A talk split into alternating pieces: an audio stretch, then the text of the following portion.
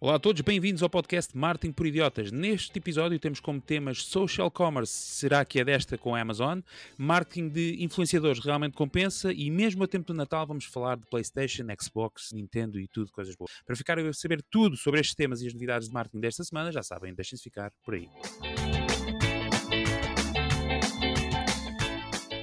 Olá a todos, sejam então muito bem-vindos ao 99 episódio do podcast Marketing por Idiotas, o vosso podcast de marketing, onde falamos sobre marketing, negócios e tecnologia.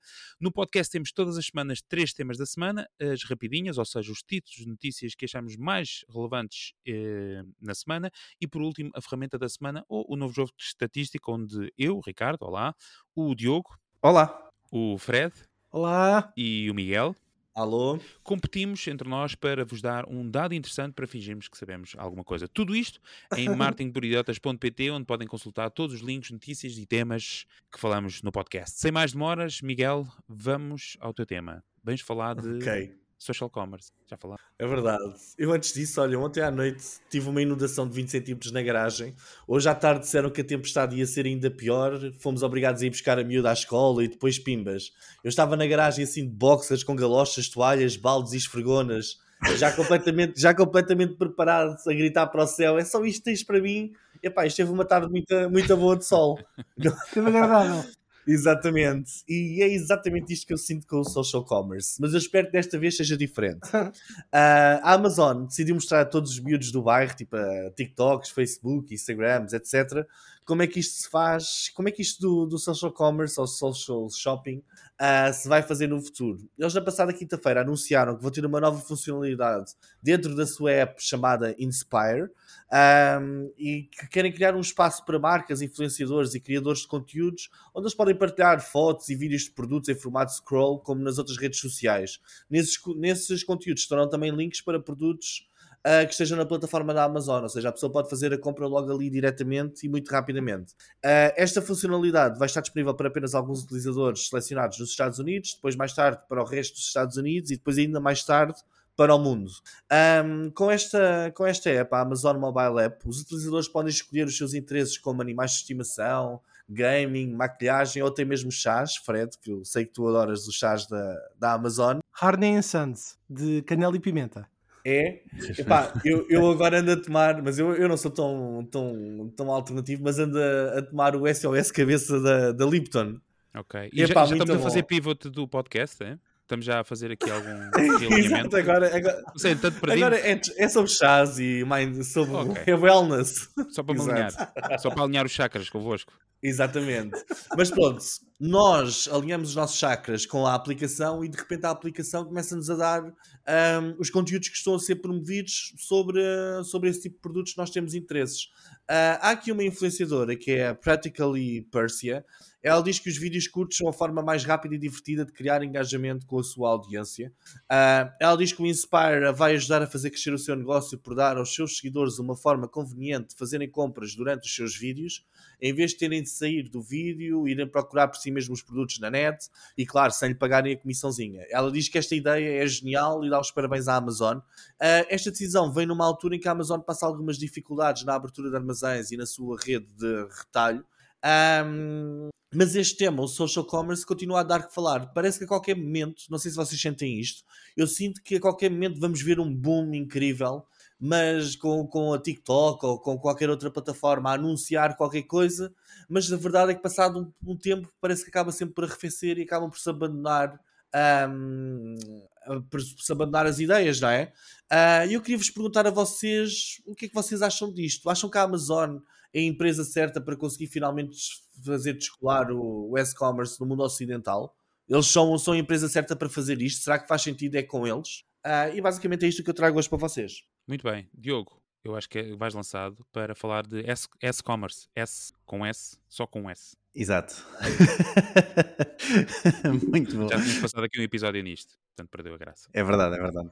Epá, eu tenho aqui uh, quatro pontos. Eu não sei se é, se é a Amazon que vai conseguir realmente lançar uh, o, o S-Commerce uh, na parte de um, este, não é? Aqui do, do, do, do, nosso globo, não é? Porque já sabemos, como é óbvio, que, que o social commerce é muito vivo, sim, na China, não é? E, e, tanto no WeChat como também no TikTok chinês, uh, o qual qual agora me falha o nome, que é, que é uma coisa engraçada, não sei se sabiam, não é? Acho que já muitos de vocês devem saber, mas uh, o TikTok na China não se chama TikTok, que é uma coisa engraçada. Anyway, uh, portanto, eu, eu acho, eu, eu não sei se, se, vai ser, se vai realmente, como é que é? Darwin.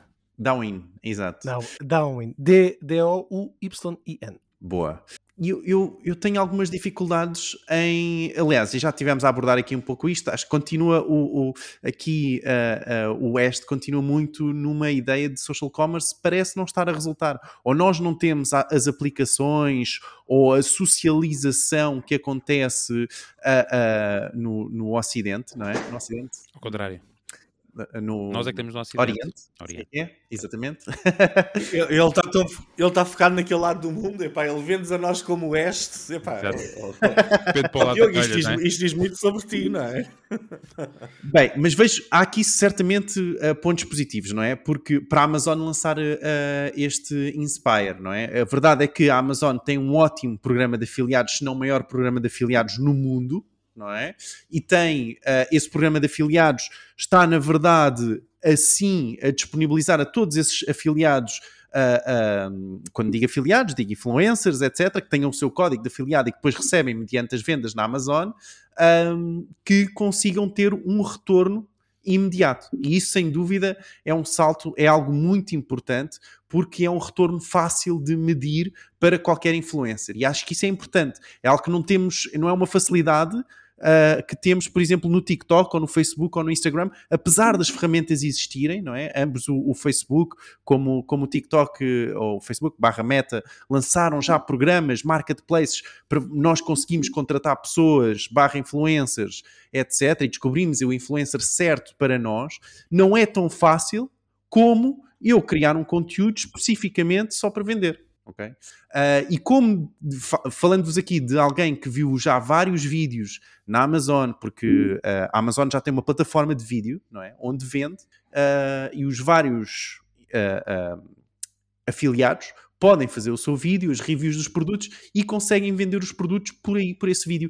E o vídeo realmente ajuda imenso ok? Eu recordo-me estar a ver uma, uma caixa de som, eu vi aquela caixa de som e pensei, pá, isto para o Ricardo é capaz de funcionar muito bem para o podcast. Não sei se recordas, Ricardo, acabei depois por te enviar um link e foi exatamente por estar a ver ele, o, o este, este influenciador barra afiliado, a, a demonstrar o produto por completo. Pois, mas tu, tu enviaste o link, mas não te chegaste à frente.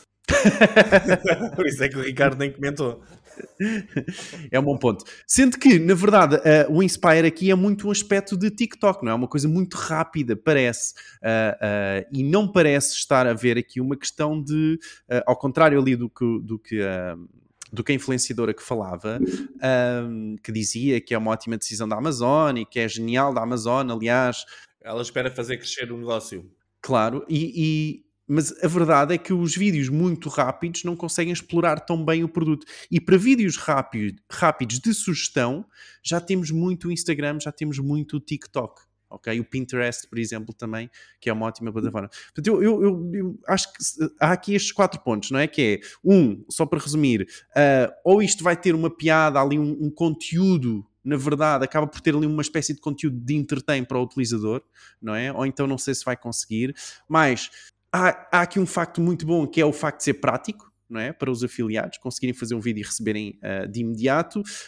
Um, os dados que a Amazon, na verdade, tem sobre cada utilizador, isso pode ajudar uh, a que as, sobre as compras de cada utilizador, isso pode ajudar a que a Amazon tenha algum sucesso em levar os vídeos certos às pessoas certas. Uh, e, e, pronto, e realmente aqui um, um bom benefício claro para o influenciador barra afiliado nós podemos estar, podemos estar perante uma nova forma na jornada do cliente, não é? Naquela fase de consideração, por exemplo, o Ricardo com a Beatbox ou com a Musicbox ou o que quer que seja, mete lá a dizer eu estou interessado em Musicbox e agora quero começar a ver epá, conteúdos sobre isto, não é? Eu, eu por exemplo, eu geralmente eu vou para o YouTube e começo Exato, a ver olha, reviews, ia reviews, reviews, reviews, Sim, mas caso tivesses tudo já agregado no mesmo sítio, reviews mais, ou, vídeos mais curtos, não é? conteúdos só sobre aquele tema epá, para ir aproveitando e vais vendo o que se está a passar, não é?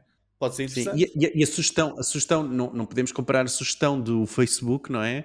Desculpem, a sugestão do YouTube, não é? Quando nós vamos ver uma review e que vamos já especificamente ver uma review de um produto e temos vários vídeos, mas na verdade a sugestão, ou temos que esperar que o vídeo termine, ou está ali no canto inferior direito ah, ah, do- com, com pouco destaque, não é se calhar tão fluido como em outras aplicações, onde passas o dedo e vais para o próximo vídeo, passas o dedo e passas e vais para o próximo vídeo, ou seja, muito mais rápido esse consumo, essa, essa sugestão. Fred, alinhas com, com este, com Olha, este conceito? Vou passar para ti. mim? Estou com a aplicação da Amazon aberta a ver se encontro isso em Inspi- em Inspire. Não, não, não está disponível para ti ainda. Então, mas eu estou com o país eh, Estados Unidos. Ah, ok. Muito bem. Mas não vejo onde é que está. Mas o, o que é que tu achas, Ricardo? Não, e a pegar na menção do Miguel, a questão do YouTube ser eh, ainda, acho eu, a maior plataforma de onde vamos recolher reviews sobre os produtos que queremos comprar. Até porque entendemos, acho eu, o, YouTube como uma plataforma isenta, ou pelo menos quem está muitas vezes a, a fazer reviews não tem, se calhar, às vezes o interesse de, de pôr lá um, um código de afiliado e é mais isento na avaliação num determinado produto. Ou faz comparativos, por exemplo, e eu não sei se, se este produto da, da Amazon vai, vai ser assim tão como é que, isento, não é? Eu imaginei que este. Eu também acho, também acho isso que estás a dizer, mas hoje em dia muitos youtubers eles próprios dizem que o vídeo está a ser pago pela Sim, marca certo, certo. e eles estão a fazer, eh, mas de qualquer forma estão a fazer ali uma avaliação. Agora a questão é que se isto é tão imediato, Ah, e depois é isso, exato. Depois é questão curta. tu, tu já estás numa fa- já estás numa fase final do funil, tu é tipo, eu quero comprar, já tens de estar preparado E- para comprar. Se bem que E estamos a é falar. totalmente mobile, não é? É muito mobile, claramente uma coisa muito mais rápida, um consumo muito mais rápido. Então mandamos um mail para a Amazon a dizer que não vai funcionar. Não depende do tipo de produtos. Mas força, Fred. Não, ia dizer que eh, realmente agora estava a ver aqui as perguntas e respostas do site da Amazon em relação ao Inspire. A landing page está engraçada, por acaso. Eh, mas que diz que eles lançaram realmente, como o Miguel disse no princípio de dezembro, mas está aqui uma frase que é importante. Para alguns clientes selecionados. Portanto, se calhar, Miguel, Exato. calhou-te a ti. Eh, e vai lançar para o resto dos clientes nos Estados Unidos até final de dezembro. O que significa que isto chegará lá para a Europa em março, assim, Sim. se chegar. Em junho está fechado. Bem, eu- mas eu chamo de giro, realmente é TikTok, literalmente. Houve um estudo que não há muito tempo da Shopify que referia que o tráfego, em relação ao tráfego, o Facebook era um dos maiores motivadores e líder de vendas. E na altura, eh, o dado que saiu era que 1,85 dos cliques da plataforma conduziam uma compra. Pronto. E a comparação que eles fizeram foi com outra rede social, que foi o Twitter, e o dado que dava era 0,77%. E eu acho que é interessante este tema, que nós re- realmente recorrentemente temos eh, trazido aqui a vários episódios, porque o interesse é o investimento que tem sido feito para aproximar as vendas das plataformas sociais, sendo que há, há sempre o foco da solução nativa. E aqui o, o, eh, o foco da solução nativa é a própria aplicação da Amazon, que eu abri e fui logo ver, mas realmente só depois de ver as perguntas e respostas é que percebi que mesmo para os, para os utilizadores dos Estados Unidos não está para toda a gente ainda. Eh, temos os famosos botões comprar, não é? O objetivo é alinhar o ecossistema evitar perder dinheiro dos anunciantes, focando na melhor parte dos modelos de negócio, que é a efetivação da compra. E já houve vários modelos testados. Eh, v- pensando agora especificamente na Amazon, o contexto histórico aqui muito breve, que foi colocado em prática pela Amazon e pelo Twitter em maio de 2014, portanto já lá vai algum tempo, eh, que na altura permitia os utilizadores adicionar produtos ao carrinho de compras do site da Amazon sem sair do Twitter. Na altura bastava que o utilizador respondesse ao tweet apresentado na sua timeline, neste caso o conteúdo do link do produto à venda na Amazon, utilizando a hashtag AmazonCart. Ahm, isto para dizer o bom, agora com o Elon Musk isto se calhar já vai sair de seda, mas, mas o resumo é houve sempre várias tentativas. Acho que esta é uma que está em sintonia com aquilo que tem sido eh, o comportamento do consumidor nos últimos tempos, que é vídeo, ecrã tela cheia, preferências de personalização do consumidor. Perguntam se isto vai pegar, é possível. Eu diria que parece uma boa aposta, mas isto é um palpite sem estes anos de investimento que a Amazon deve ter colocado eh, sem- para, para ter uma coisa cá fora desta natureza. Não é? Muito bem. Mas pronto, o Google Mais também ia ser um grande sucesso e depois foi abaixo. Vamos ver. Se passar de junho já é um sucesso. Muito bem. Malta que nos está a ouvir pela primeira vez, temos um grupo no WhatsApp que vocês podem aderir em w.martinporidiotas.pt. Nesse grupo estamos lá nós, estão muitos dos nossos ouvintes e todas as semanas discutimos muitos dos temas que aqui falamos no nosso podcast. Tem também um conteúdo exclusivo que publicamos só neste grupo do WhatsApp e esta semana o conteúdo exclusivo é três, vou dizer em português e depois digo bem, três eh, em, tendências de marketing, video marketing inova- inova- inovadoras para 2023 e Beyond. Portanto, o título original é Three Innovative Video Marketing Trends for 2023 and Beyond. Portanto, e mais além. E mais além. é, portanto, é É isso. com o Buzz Lightyear. com o Buzz Lightyear. Está disponível o link para este conteúdo exclusivo em w.marketingperiodas.pt, nosso grupo de WhatsApp. Diogo, ehm, fala-nos lá então do teu tema. Que é isso? É isso, era, era a minha intro, era isso. Eu não, eu não sei se repararam, mas ah, eu esta semana estou frustrado, ok? E estou frustrado porque trago-vos um estudo da Harvard Business Review, não é? Com o título Será que o marketing de influenciadores realmente compensa? Isto é incrível, não é? Vocês não olham para isto e não pensam, caramba, pá, isto realmente está aqui, agora sim eu quero finalmente perceber se o marketing de influencers realmente compensa, não é? Então vamos lá ver aqui o Do estudo. ponto de vista do influencer ou da marca? Ora, bom Exatamente. é A questão é Mas essa. neste caso, eles, eles claramente, não, eles claramente destacam aqui a ideia da marca, Da marca, Para do investidor. marca, não é? Do Do investidor. que vai, do que dá a Ah, massa. Exato, exato. Ah, o, que, o que me pareceu super interessante, não é? Porque para muitos ah, do- dos céticos, como ah, eu, muitas vezes, despertou-me, despertou-me o interesse, não é? Se o ROI é realmente positivo quando estamos a falar de uma indústria que em 2022 atinge os 16,4 mil milhões de dólares e onde, ok, 75% das grandes marcas têm um orçamento dedicado para marketing de influenciadores. Não é? Portanto, eu queria realmente saber, ok, segundo este mercado, não é? Esta 6,4 mil milhões, eu quero mesmo saber se isto vale a pena. ok? Ahm, o que acontece? O estudo foca-se em 5.800 posts, ok? De 861 marcas, mas atenção, na China, tá bem? Então terminou aqui o teu tema. Não, Tens. Ah, vais, vais, vais falar, ok, desculpa. Vou continuar, vou continuar. Ah, ah, não, a questão, ah, repara, o mercado chinês é super evoluído na questão de influencers e daí ah, eles justificam um pouco por aí também ah, ah, e então criam um mercado que fosse grande o suficiente para que pudessem então depois extrapolar, não é? E então, pá, alguém que gosta de dados, não é? Como eu, vê aqui estes 5.800 ah, posts, 861 marcas, 2.400 influenciadores, já me estou completamente a babar e vou então começar a mergulhar no artigo e eis que deparo-me com o seguinte.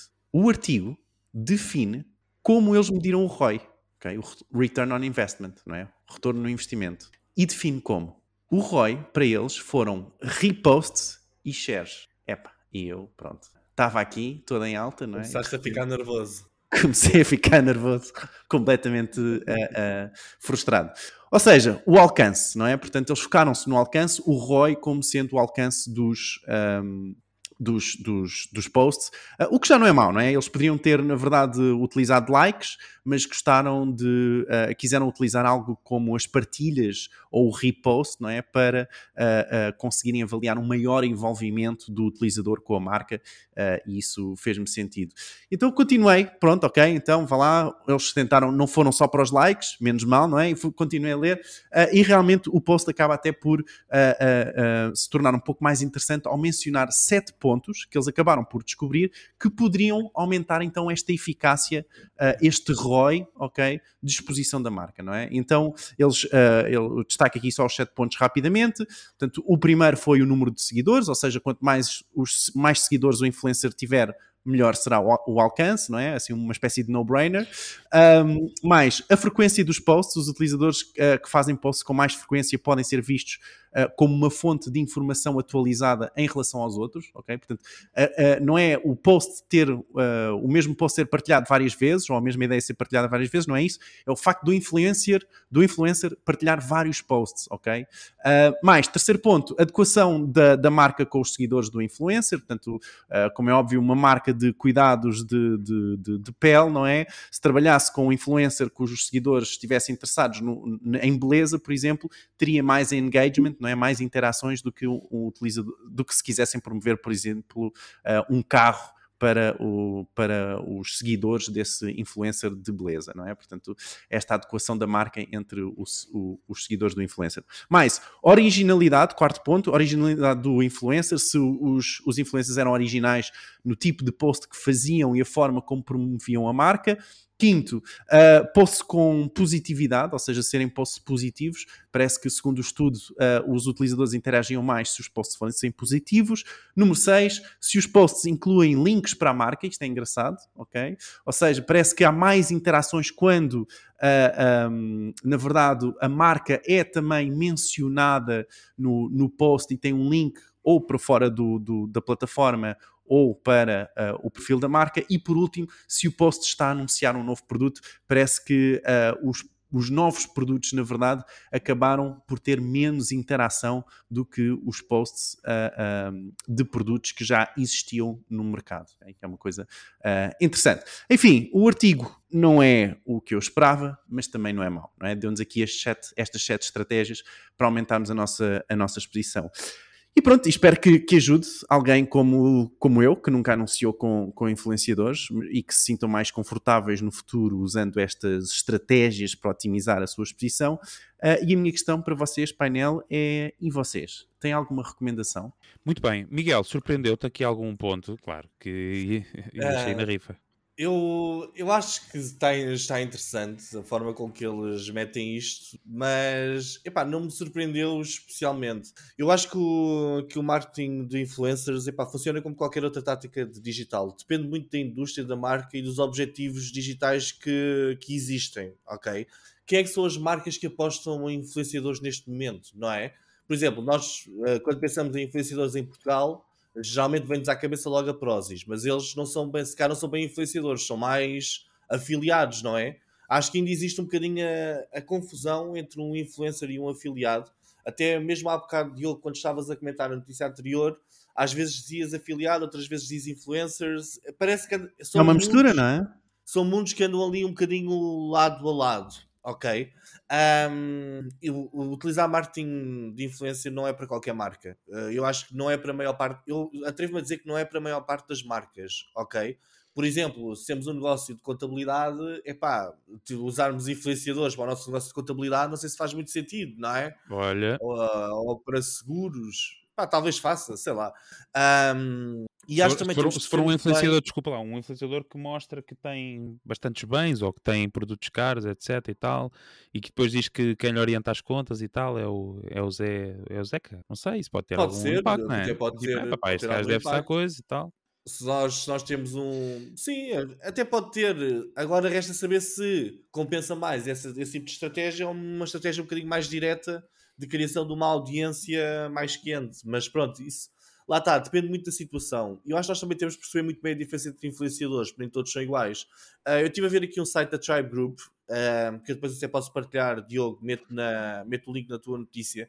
E eles falam sobre os influenciadores celebridades, que são aqueles que têm mais de 100 mil seguidores. Estes geralmente garantem um reach enorme, mas tendencialmente têm um ROI mais baixo. Ok?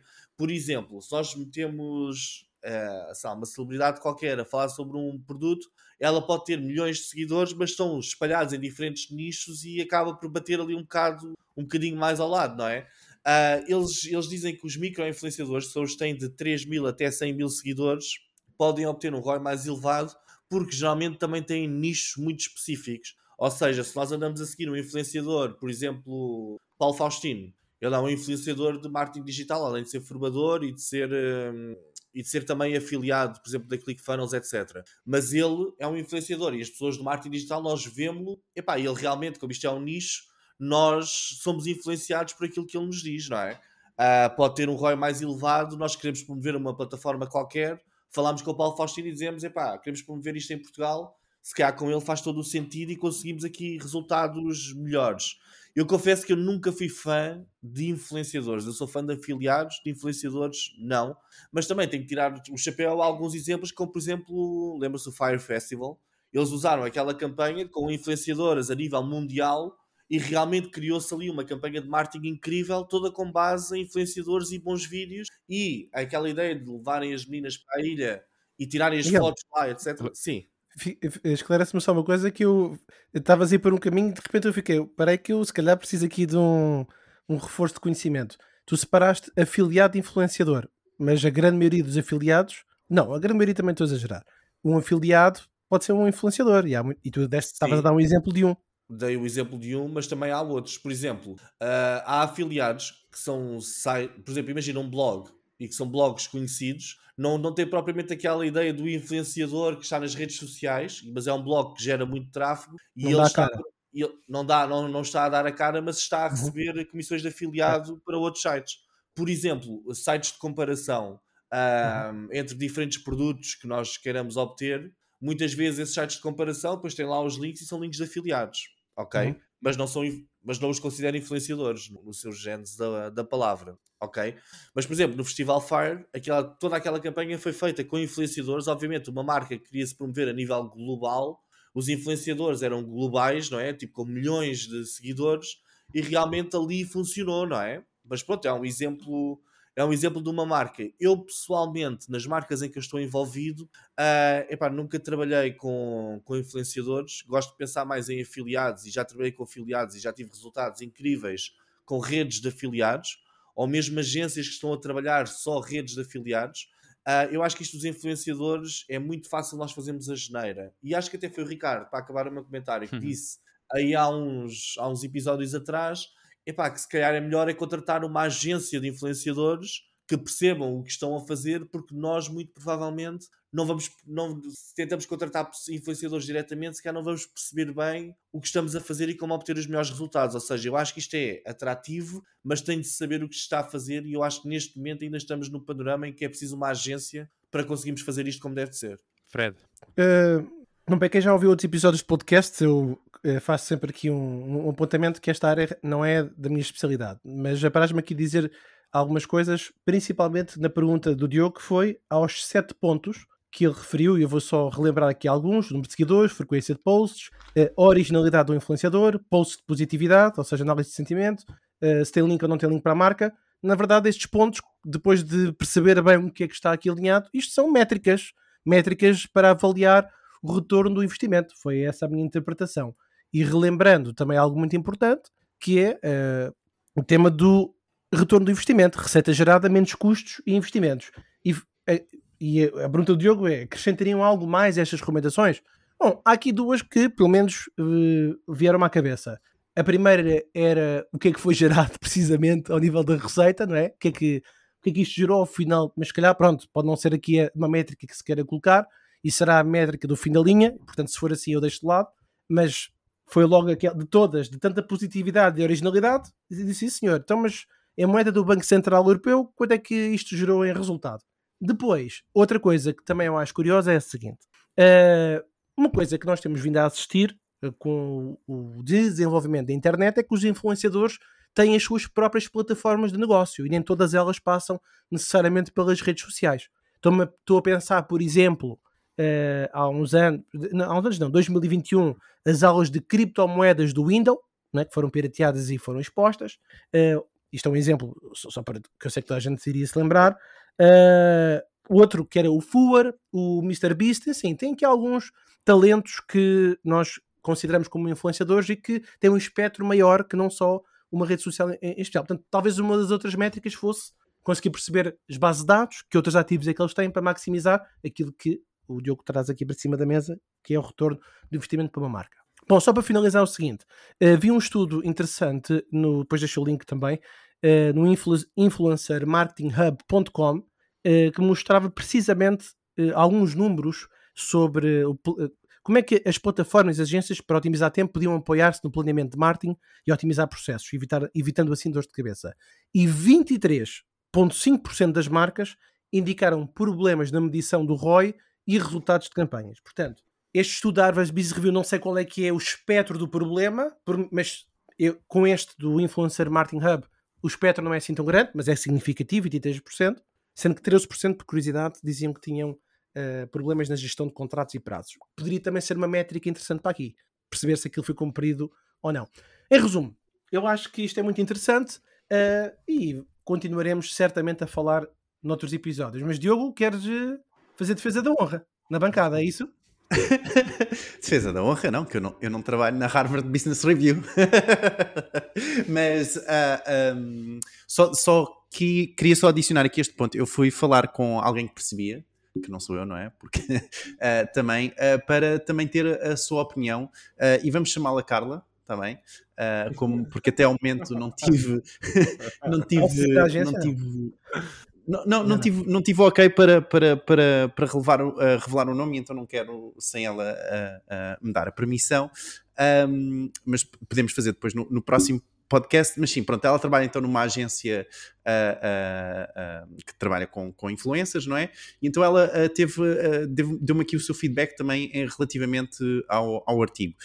Um, e, e algo, algo, que ela começa a falar e que, e que também faz algum sentido, não é? Aqui parece que sempre a nossa desconfiança como marketers sobre o ROI quando nós não conhecemos muito bem o, o o meio, não é? Eu, eu, gosto, gosto muito de uma frase, eu não sei se recordam disto. Eu, Miguel, tu és capaz de, de reconhecer do uh, Gary Vaynerchuk, uh, como é o nome? Uh, Gary Vaynerchuk, aquele senhor que tinha uma loja de vinhos e que depois... Sim, Gary.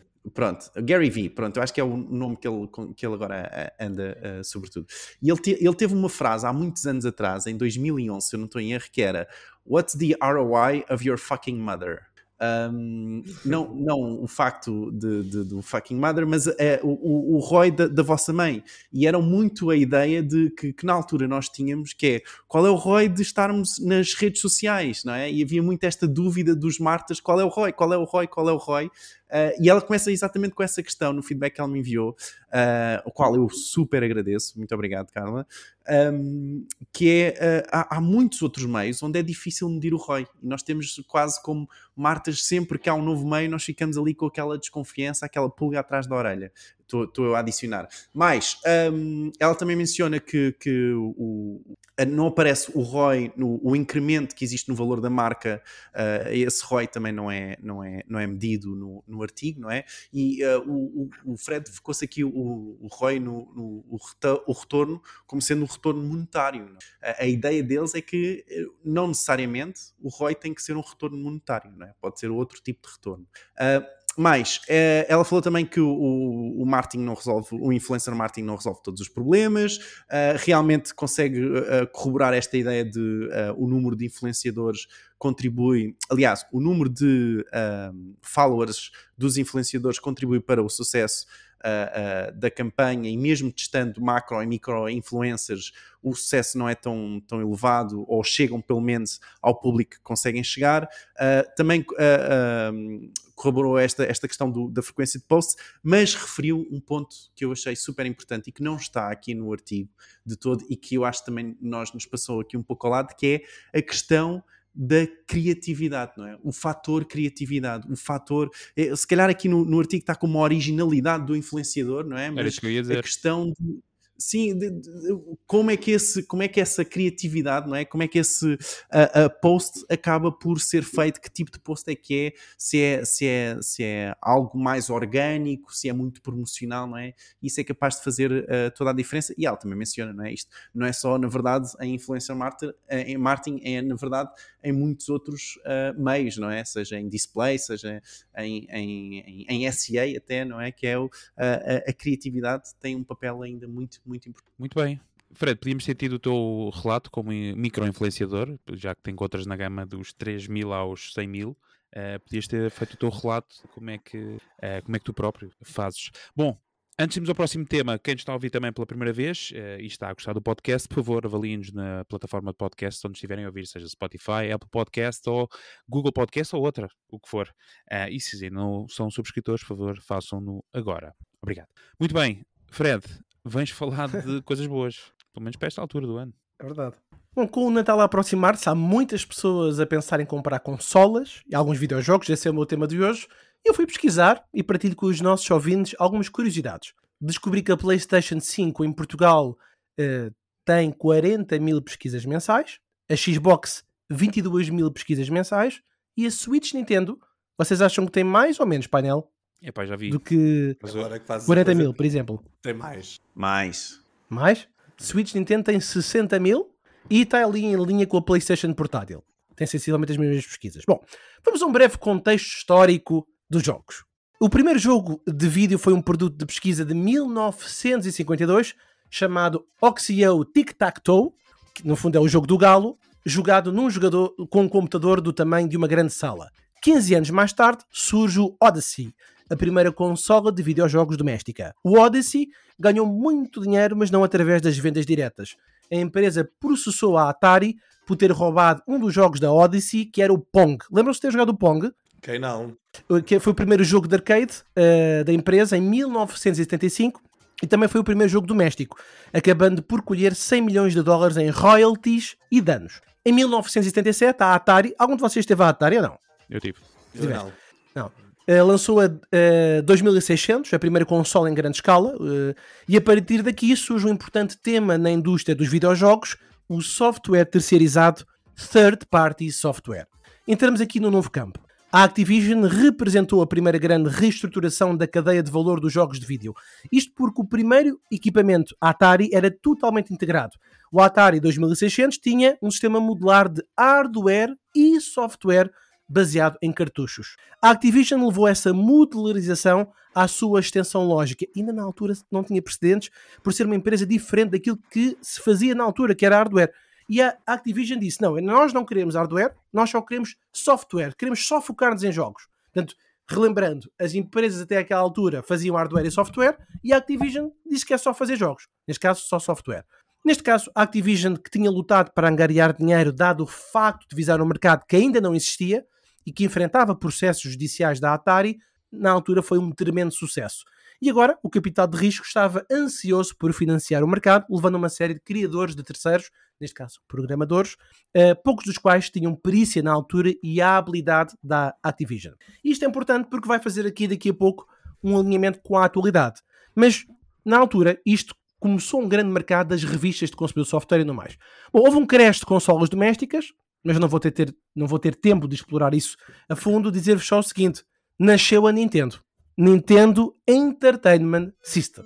Ora está. A Nintendo criou os seus próprios jogos, com o Super Mario Bros., o Zelda, o Tetris, estamos a ouvir aqui em fundo, mas também implementou normas exigentes para os criadores de terceiros, exigindo que passassem a uma bateria de testes e pagassem, e atenção a isto, pagassem uma taxa de licenciamento de 30%, para um máximo de 5 jogos por ano, e então, só aí, poderiam receber um chip dedicado para o seu cartucho que permitisse que funcionasse. O controle firme da Nintendo sobre o mercado de desenvolvimento de terceiros pode parecer familiar, até porque nós já falámos aqui da, da App Store.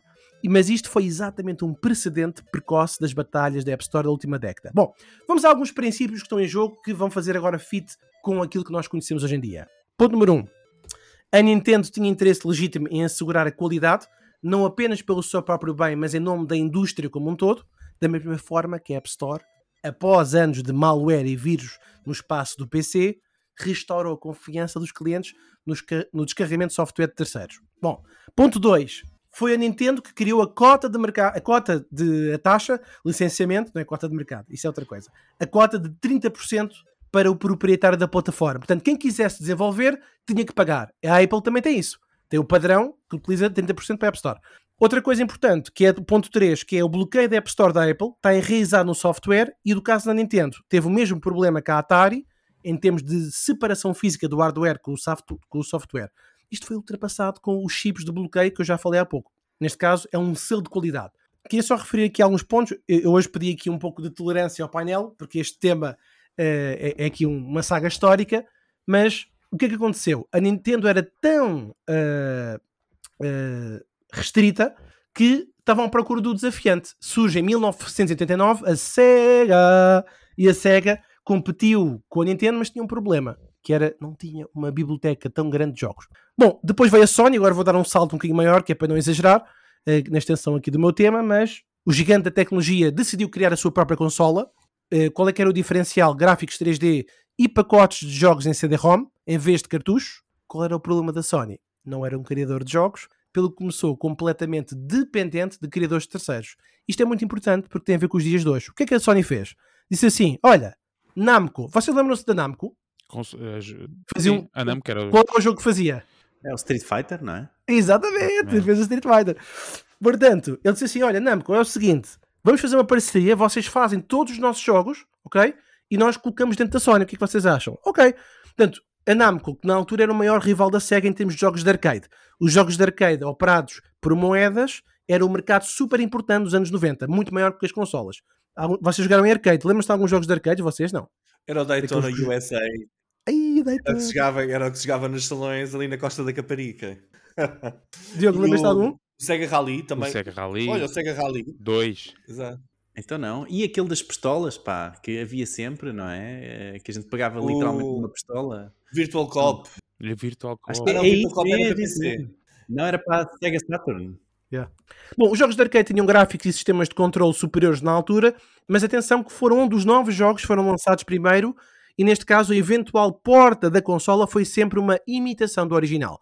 Mas vamos dar um salto para a PlayStation 3 e para a Xbox, até porque estamos a aproximar-nos daquilo que é hoje um problema real, ahm, para explicar que o imperativo económico dos programadores, ou seja, aqueles que desenvolviam, sendo programadores terceiros, não pertenciam à empresa, foi o grande crescimento da Xbox e também da PlayStation e no PC. Só que o que é que isto tinha em comum? É que já não havia qualquer diferenciação. Ou seja, não havia qualquer diferenciação no catering de programadores terceirizados. Era tudo a mesma coisa, todos eles a queriam dinheiro para o melhor sistema. A Sony reforçou os seus estudos internos de desenvolvimento de jogos e comprou vários estudos externos com o objetivo de criar os exclusivos da PlayStation 4. Só para vos relembrar algo que nós falámos no episódio, que foi Netflix. O que é a Netflix fez? Criou um sistema de jogos e foi comprar estúdios a pontapé que é para ter portfólio. Ora bem, é aqui que nós chegamos aos dias de hoje e eu vou fazer as minhas conclusões. Houve um dos episódios, não estou agora em memória se foi a 3 ou a 4, que nós falámos sobre a Microsoft. FTC versus a Microsoft. 40 anos de contexto, resumidos em 2 minutos. Eh, Se calhar um bocadinho mais. Em- podem parecer um exagero quando se trata de examinar a tentativa da FTC de bloquear a aquisição da Activision pela Microsoft, mas penso que é essencial por múltiplas razões. Primeiro, o mercado de jogos de vídeo provou ser extremamente dinâmico, extremamente lucrativo, particularmente em termos de criadores de terceiros. Ora bem, a Atari, o que é que ela fez? Foi verticalmente integrada. A Nintendo fez crescer o mercado com o controle rigoroso de criadores de terceiros. A Sony assumiu o mercado com a prestação de serviços de programadores de terceiros e diferenciação no hardware. Depois, a melhor geração da Xbox inclinou-se para a maior escala, tanto que nós falámos também num episódio sobre isto, neste caso, eh, inclinou-se para a commodity e para a facilidade. Nós falámos num episódio sobre isto em que a Xbox anunciou que perdia dinheiro de cada venda de consola que fazia, onde ganhava era nos jogos. E a Sony retomou a liderança, inclinando-se de novo para a integração vertical, tal como fez a Atari no princípio do princípio das consolas de jogos. E isto é uma grande viagem. Mas a minha pergunta para o painel é a seguinte: será que a Microsoft está disposta a canibalizar-se ao comprar a Activision para construir um novo modelo de negócio para videojogos? Porque eles já têm, não é? E depois, a Sony, que foi a primeira a lançar um modelo de subscrição. E a minha questão aqui é a seguinte: será que tornar os títulos amplamente disponíveis aos consumidores com base de subscrição, porque eles foram os primeiros, é exatamente o oposto da estratégia de exclusividade? Que a Xbox também tem, que é o Xbox Game Pass da Microsoft. Portanto, ficam estas duas questões sobre se a Microsoft está a canibali- a canibalizar-se e se o modelo de subscrição poderá ser o retirado da exclusividade. Muito bem. Precisamos aqui de dois minutos para respirar. Perdão. São perguntas, são Para perguntas respirar e transpirar. Só para, só para perceber também melhor, Fred, aqui quando tu falas canibalizar-se, que, que produto é que se está a canibalizar a que produto? Só para perceber. Portanto, com a, compra, a Microsoft vai comprar, eh, ou quer comprar, a Activision, em que medida é que tu en- entendes isso como, ou que produtos, ou que produtos ou serviços estão a ser canibalizados eh, da Microsoft pela entrada da... A X... Portanto, a Microsoft tem a Xbox, a Xbox Certo. tem hardware Certo? e tem software. E o software deles, neste caso, é os jogos. Desenvolvidos já pelos estúdios que eles têm. Certo, fraquinho. E ele vai comprar uma empresa que é a Activision, terceiros, para adicionar ao portfólio. Certo. Será que esse adicionado novo portfólio, esse, esse, esse balão imenso de jogos, não vai criar um problema nos jogos que ele já tem, no software que ele já tem? Ah, ok. É Boa. Então, não sei se Miguel ou Diogo estão, estão mais enquadrados ou se ficaram exatamente na mesma, eh, mas precisamos saber as vossas opiniões. Either way. Mete a música do Tetris. Faz a música do Tetris. Não, eu, eu acho, eu- deixa-me só falar, é que sobre a, canalização, eu não sei, reparem, o, para isso, hum, a Activision, por exemplo, a Microsoft já tem jogos da Activision, não é? Certo. A Activision não tem um- um- uma exclusividade com a outra consola, ou seja, hum, na verdade, o que, o que a Microsoft aqui está a fazer é, através do seu, do- desta compra, não é? Está a conseguir atingir cada vez mais gamers, porque quem tem a Activision, por norma, é levado sempre a criar, ou um jogo da Activision é levado a criar uma conta com a Activision, Portanto, isto acaba por conseguir expandir a Microsoft uh, um, com, o seu, com o seu resto de portfólio, não é? Porque depois tem acesso a toda essa, a todos esses utilizadores, a todos esses gamers, uh, se calhar conseguir atingi-los. Mas eu não, eu, não, eu não penso que seja essa só uh, a questão, porque depois há há videojogos que realmente são exclusivos. Eu não sei se a Activision tem uh, videojogos ou tem certos videojogos exclusivos com a Sony, mas que poderão então uh, em deixar de ser exclusivos. Não sei, não, não, não, percebo como é, que, como é que esse contrato funciona, se pode simplesmente deixar de um dia para o outro, mas passar também a conseguir que esses jogos acabem por chegar à, à Xbox, não é? E, e a Microsoft conseguir expandir. Agora, um ponto muito importante e que o Fred não mencionou é que a Google fechou a Stadia. Pá, e eu, como um jogador de Stadia, que fui um lesado da Stadia, achei muito mal não haver sequer uma menção. Desculpem, tirando esta piada eu, por acaso ia falar do Stadia a seguir, mas fala, fala. não, tirando esta, esta, esta, esta, esta piada à parte, acho que na verdade a Microsoft aqui está num, num papel muito mais. Eu não sei se esta aquisição Acho que vai ter uma parceria estratégica, sem dúvida, com a Xbox, mas não deixa também de ser uma aquisição uh, uh, de uma outra empresa, tal como, uh, não é? Portanto, a Google expandir-se, neste caso a Google já não é, não é, não é Google a empresa-mãe, mas a como é, como é que se chama? Uh, Alphabet, não é? Alphabet comprar outra empresa e expandir o seu portfólio. Eu não tenho a certeza que seja uma questão assim tanto de, uh, uh, pronto, de, de, de, ser um, um simplesmente absorver a Activision e a Activision deixa por completo de vender jogos, Mas, por exemplo, para a Sony. Mas espera, Diogo, deixa-me só colocar aqui um, uma linha, que é o que é que acontece quando a Microsoft compra a Activision? Os jogos passam a integrar o Game Pass, passam a estar dentro daquele portfólio de subscrição e aí entram em competição com outros jogos que já lá estavam e se calhar não, podem não ter a mesma performance do que aqueles que são vendidos uh, uh, jogo a jogo no ambiente físico ou no, no digital. São comprados individualmente. Estou a fazer entender? Uhum.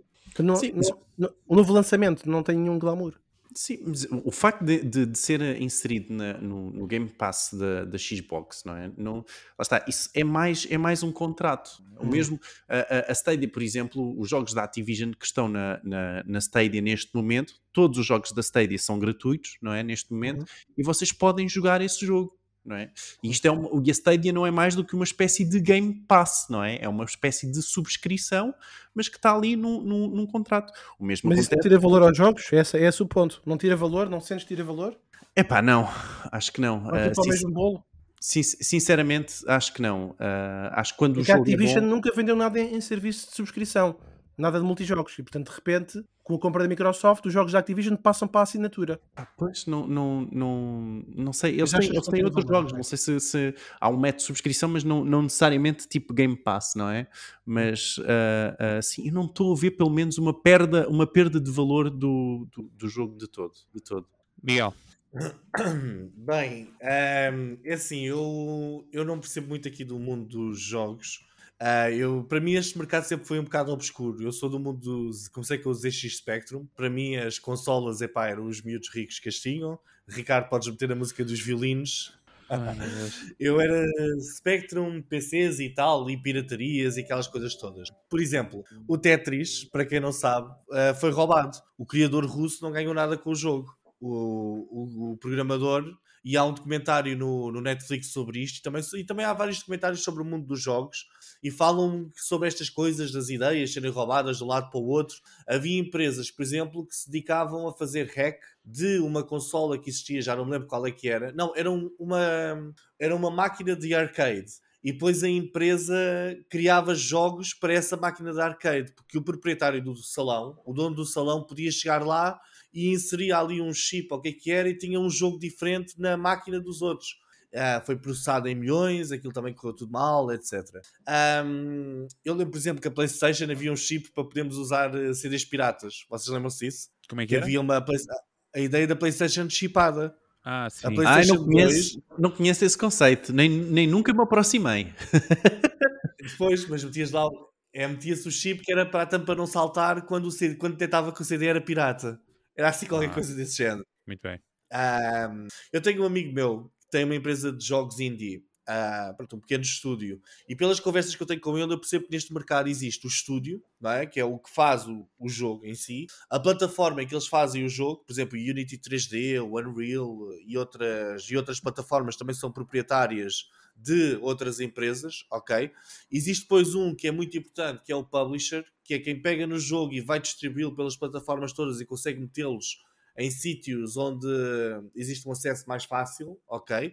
Existem os marketplaces estilo Steam, não é? E depois existem as diferentes, uh, epá, eu não sei como é que lhes chamaria, chamaria, mas as diferentes plataformas, tipo a Xbox, a Sony, etc., quando queremos ir para o mundo das consolas, não é? Uh, mas basicamente o que eu também percebi, e eu também já fiz algumas coisas no Unity a brincar, uh, um estúdio quando faz um jogo ele, ele, publica logo para todas as plataformas, ele publica logo para a Xbox, Sony, etc. Já não existe aquela coisa de epá, eu vou fazer este jogo e este jogo só dá na Xbox. Não. O mesmo, a mesma plataforma de criação de jogo publica logo para as, para as plataformas todas. Não sei como é que funciona a nível de licenciamentos, e depois há de ser o publisher que trata dessas partes para o estúdio, etc. Uh, ah, mas isto para dizer o quê? Eu, da minha perspectiva, Uh, o futuro disto é streaming e subscrições. Eu acho que as plataformas, uh, as, as consolas em si, epá, é hardware e o hardware deixa de fazer sentido. Nós com Smart TVs cá temos a mesma experiência do que, uma, do que tendo lá a Xbox, não é? A Xbox fica desatualizada, a nossa televisão teoricamente, não.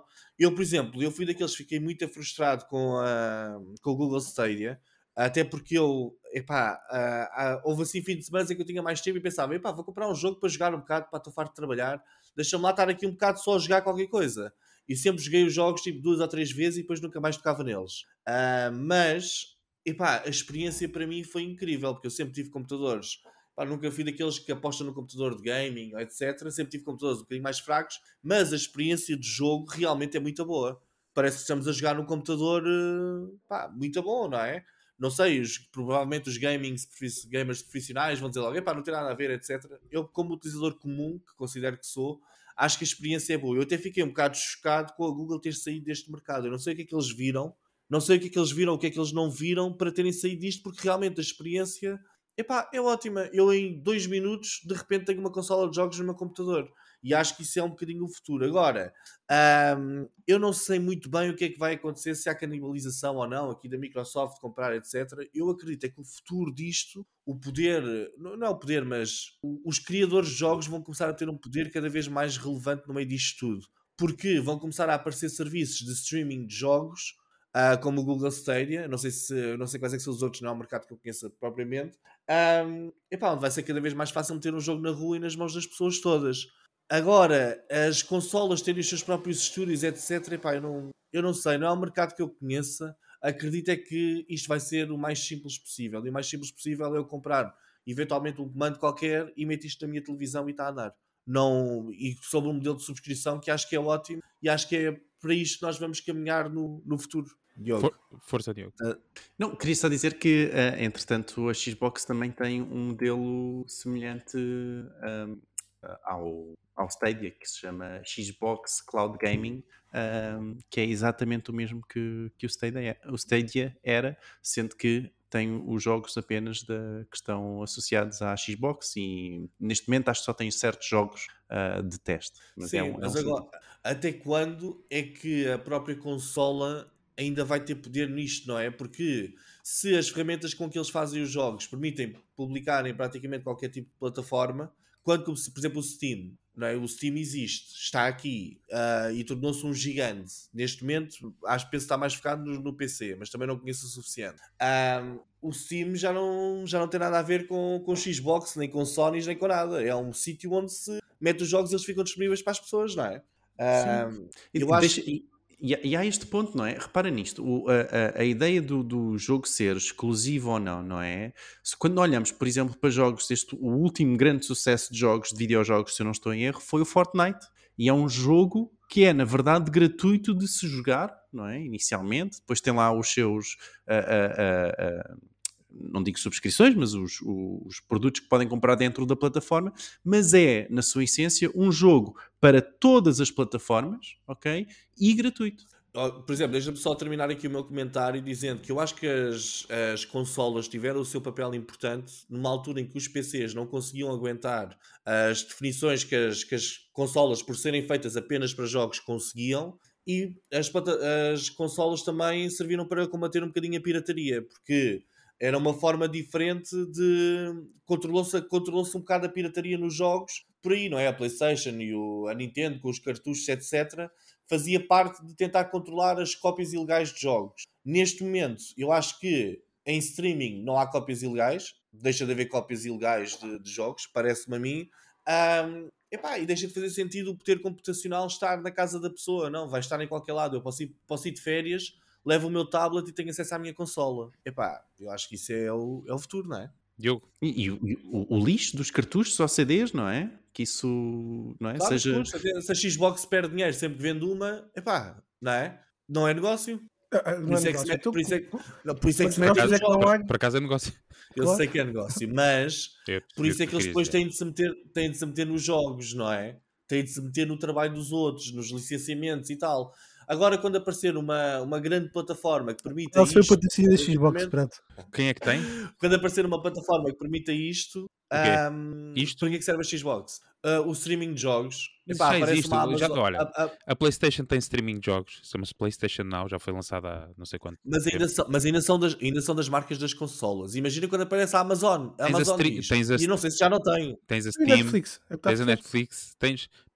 Bom, uh, só para fechar este tema, olha, vou estar 10 cêntimos. A questão aqui do bloqueio de, da compra da Microsoft com a Activision tem, é a questão de um gigante tecnológico conseguir minar, chamemos assim, as vendas de, de, dos seus concorrentes. E as dúvidas que levanta é relativamente à concorrência, porque o franchising grande que a Activision tem neste momento é o Call of Duty. E havia ameaças de que o Call of Duty ia passar a ser uh, exclusivo na Xbox. E então só isso fez, fez a Comissão Europeia e, e a FTC, neste caso, também a reclamarem sobre isso. Sobre a canibalização, eu acho que não, antes pelo contrário, uh, a Microsoft não tem nenhum jogo sem ser o Forza de corridas, que seja, neste caso, até exclusivo. Tem o Flight Simulator. Exato. Flight Simulator. olha, é um bom jogo. E, e tem, e tem o Minecraft. O Minecraft Mas... é da Microsoft. O Minecraft é da Microsoft, sim senhora, mas não tem nenhum dentro do espectro do Call of Duty ou dentro de, da gama de jogos de franchising, pelo menos lucrativos da Activision, uh, que vá ser canibalizado para esta nova entrada. Antes, pelo contrário, o que a Microsoft quer fazer é inibir este grande jogo que muito dinheiro dá a ganhar à, à PlayStation e, e não só, uh, para si próprio. Portanto, acho que não vai canalizar. Esta questão do game, de, tu tinhas posto aqui Gamebox, Xbox Game Pass, Pronto, isso acho que é o caminho que estão todos a testar. A questão do streaming, a questão de saltar por cima do hardware, o hardware já não é importante, eh, vamos focar no software e vamos fazer streaming, e, e acho que é por aí. E, e não falámos aqui da questão dos mobile, uh, que em certa medida já se equipara àquilo que são os jogos de consola. Bom, mas eh, porque o tema já vai longo, vai com, sei lá, 40 minutos, ehm, e deu-me uma vontade enorme de jogar. Uh. Portanto, vamos. Tu és jogador, tu não, não pareces nada gamer. Sou, sou gamer, sou. É, sou, é, não, és daqueles que começam aos gritos e tudo, lá sou, no Call of Duty. Tenho três televisões partidas já à conta de, da porcaria do leg. E... Bom, mas é um tema interessante. Obrigado, Fred. Fica também à disposição do nosso grupo de WhatsApp em Marketing por Idiotas, w.marketingporidiotas.pt, a discussão sobre se a Microsoft está disposta então a canalizar-se a si para construir um novo modelo de negócios de videojogos, sim ou não, se é esse o move da Microsoft com a compra da Activision. E agora vamos a outro momento de uma rede social uh, extraordinária, uh, cada vez mais vigorosa e pujante, o mais tudo Twitter. Caras, tenho aqui, tenho aqui as palmas, sim senhora. Vamos, uh, os novos seguidores da nossa conta Twitter, que devem ser menos esta semana, presumo eu. E eu corrijo-me se estiver errado. sim, mais ou menos. Então, esta semana temos o Intweet Ivo, o Moraes, a Melanine Rodrigues, o Bruno Silveiro, a Maria, a Vivi, a Beatriz Oliveira e, por último, a Carolina Moura Issá. Eles têm o follow-back da nossa conta Martin Idiota. Uh, e sim, sigam-nos. Obrigado. Sempre a bombar a Twitter. Muito bem, vamos agora às rapidinhas, as notícias de marketing digital em Portugal e no mundo mais relevantes uh, para nós. Muito bem, primeira notícia: a proteção de dados uh, em Portugal multa o Instituto Nacional de Estatística em 4,3 milhões de euros por violações de dados no âmbito dos censos 2021. 20, não escrevi. O Elon Musk confirma um novo limite para o Twitter, vão passar a ter 4 mil caracteres. O Google apresentou esta semana nos Estados Unidos uh, Infinity Scrolling, no seu motor de pesquisa em desktop, era aquilo que já existia em mobile. O Instagram lançou o seu relatório de tendências para 2023, o link vai estar, como sempre, em martinporidiotas.pt. E, por outro lado, o Pinterest também lançou as tendências para 2023, baseado nos seus pins. O Twitter vai relançar, ou relançou, neste caso, o Twitter Blue, com o seu selo azul, esta segunda-feira, que está disponível, neste caso nos Estados Unidos, por 8 dólares por mês para Android ou subscrição por web e 11 dólares para iPhone, subscrições por iPhone. Por último, o Facebook está a testar o lançamento de um identificador de idade por vídeo. Através de um vídeo, o, sistema, o seu sistema vai permitir determinar a idade do utilizador e deixá-lo aceder ou não ao serviço. E foram estas as notícias mais relevantes da semana, disponíveis também em marketingpiotas.pt. Esta semana temos Sim, uma questão. Epá, eu, mas, mas só, só, dizer isto ah, que desculpa. adorei como o Elon Musk de repente diz: não, uh, eh, 8 dólares no Android, que eu não pago porcentagem, não pago aqui o, o, os 30%, mas em, em iPhone vai os 11 dólares. É como, como o Uber é funciona. Hoje em, dia, hoje em dia o pessoal é ah, queres por Uber Eats, o preço do, do prato está mais caro no Uber Eats do que está no, no próprio restaurante, não é? É verdade. Faz parte, faz parte. E podem sempre subscrever ao Twitter eh, Blue no, na web. Pois. Que é o que pessoal está a fazer. Uh, uh, uh, eu acho que a estratégia da Amazon, por exemplo, foi a partir de um mês anterior, se eu não sou, acho que é em outubro ou novembro, o que acontece é que os utilizadores não compram livros pela app. Já têm que, quando querem comprar o livro, vão uh, à parte, vão à web e compram o livro na web e depois o livro é só descarregado. Que é a forma de que a Amazon encontrou para evitar esse, esse custo. Aliás, nós falámos disto no podcast. Muito bem. Vai buscar. Então, esta semana que temos? Uma estatística da semana? É verdade. Esta semana temos o novo passatempo, não é? Estatística da semana, onde estes três concorrentes, o Fred, o Miguel e o Ricardo, vão competir por, esta vez, dois pontos com duas questões, ok? Primeira questão. Estão preparados? Bora. Então vá. Bem, uh, não querem, querem, que ele, querem que ele levante as mãos, que é para verem que eu não estou a teclar, nem estou a procurar nada. então vá, a Google lançou uh, o que é que as trends deste ano de 2022, ok? Onde nós conseguimos ver a trend para 2000, as trends de 2022 em Portugal, ok? A minha questão para vocês é qual destes nomes nacionais foi mais pesquisado em 2022? Ei, okay? Então, cinco opções Bruno de Carvalho, Bernardo Souza, Marta Gil, Nuno Homem de Sá ou Liliana Almeida? Uh, Ricardo. Eu fico para o fim, eu sei a resposta. Tiveste a tarde a ver isso. Eu também Como é que é possível? É, quer dizer que eu me lembro. Eu, eu então já, tive, já, tive, três vezes na Bruno de Carvalho. Eu, eu, não faço ideia de quem é que são algumas das pessoas.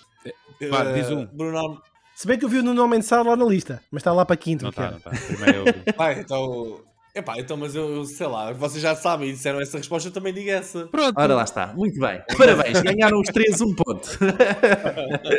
Vamos para a segunda questão, posso? Bora. Ok. É do Google então, Trends? Não é do Google Trends. Ah, okay. Agora, ah. estatísticas, ok, das redes sociais mais utilizadas no mundo, ok? Estão, estão preparados? Qual a rede está uh, em quinto lugar com mais utilizadores uh, uh, no mundo com 1,3 mil milhões de utilizadores mensais ativos. Qual a rede social? Este acho que não vos vou dar oportunidades, acho que podem escolher um. Então, espera, desculpa, no mundo inteiro, portanto estamos a falar Ásia, no mundo inteiro. Tu, todos, todos. Todos. Eu, eu voto na Vontac, que é russa. Ok, ok. Ricardo? A quinta, não é? Sim. Epá, Ou é que é que é? É uma dessas duas. Depois eu ia dizer essa que. Fred, que já que bloqueei é? a tua resposta, desculpa. Peço desculpa, peço desculpa, peço desculpa. Olha, eu digo LinkedIn. LinkedIn, Miguel. Do Ricardo? É pá, vou dizer uma básica. É, o, o Reddit. Reddit olha, o Twitter, diz o Ricardo. Twitter, então, por ordem, ok? A rede com mais utilizadores mensais no mundo, com 2,9 mil milhões de utilizadores, é o Facebook, ok? Todos nós sabíamos essa. Em segundo, temos o YouTube, com 2,5 mil milhões de utilizadores. Em terceiro, temos o WhatsApp, com 2 mil milhões de utilizadores. Em quarto, temos o Instagram com 1.4 mil milhões de utilizadores. E por último, temos em quinto lugar a resposta certa com 1.3 mil milhões de utilizadores, o WeChat. É. Toma, Ricardo, já estavas aí todo lançado. Querias levar a outra final. Finalista. Nem o LinkedIn, que é incrível. Isto para dizer Qual o é que quê? é a fonte, ó Zeca? A fonte. Fui eu que fiz. Ah, já vi esta lista. Mas A fonte- eu, eu não sei quanto a vocês, mas eu ainda tenho dificuldade em pensar no, no WhatsApp e no WeChat como redes sociais. Eu, para mim, na minha cabeça, estão arrumados numa caixinha de epá, comunicações e tal, mas não rede de, social. de Messenger, não é? Uhum. Então, se tirasses Sim, as aplicações de mensagens, eh, qual é que era? Desculpa lá, faz só aí rápido, só para o Twitter O ficar em quinto quinto. não, não tenho. Portanto, tenho, Ah, por exemplo, o YouTube. Vocês consideram também o YouTube como uma rede Pois, social exato, ou não? exato, exato. mas o YouTube é uma rede social, permite É. comentários e tal, e tem Se retirássemos o WhatsApp, o que vinha a seguir era o TikTok. E se retirássemos o TikTok, o que vinha a seguir era, era QQ. Ok. Bem, ninguém assustou, não vale a pena. depois a seguir vem duas que eu não conheço. Ah, mas tu estás a ver, tu estás a ver o. Ah, isto está tudo aldrabado. Eu perguntei qual é que era a fonte. Ele disse, e eu, eu percebi pela lista que era a Statista, que é onde isto costuma aparecer. Fred, tu, tu- tu também vai tens de começar a levantar as mãozinhas antes de responderes. Bom, malta, o episódio já vai longo. Já vai longo, não, não vai haver comentários finais, vai-se ver sim só uma despedida. Relembrar a malta que nos está a ver pela primeira vez, pessoal, não se esqueçam do nosso grupo do WhatsApp w.martinporidiotas.pt Subscrevam e avaliem o nosso podcast, é muito importante para nós. Temos sempre o nosso website em martinporidiotas.pt está lá toda a informação e links de todos os temas que falámos aqui no nosso podcast. Nós, como sempre, voltamos a ver na próxima semana, por isso não percam o próximo episódio, nós também não. Tchuss! Tchau. Tchau. Tchau.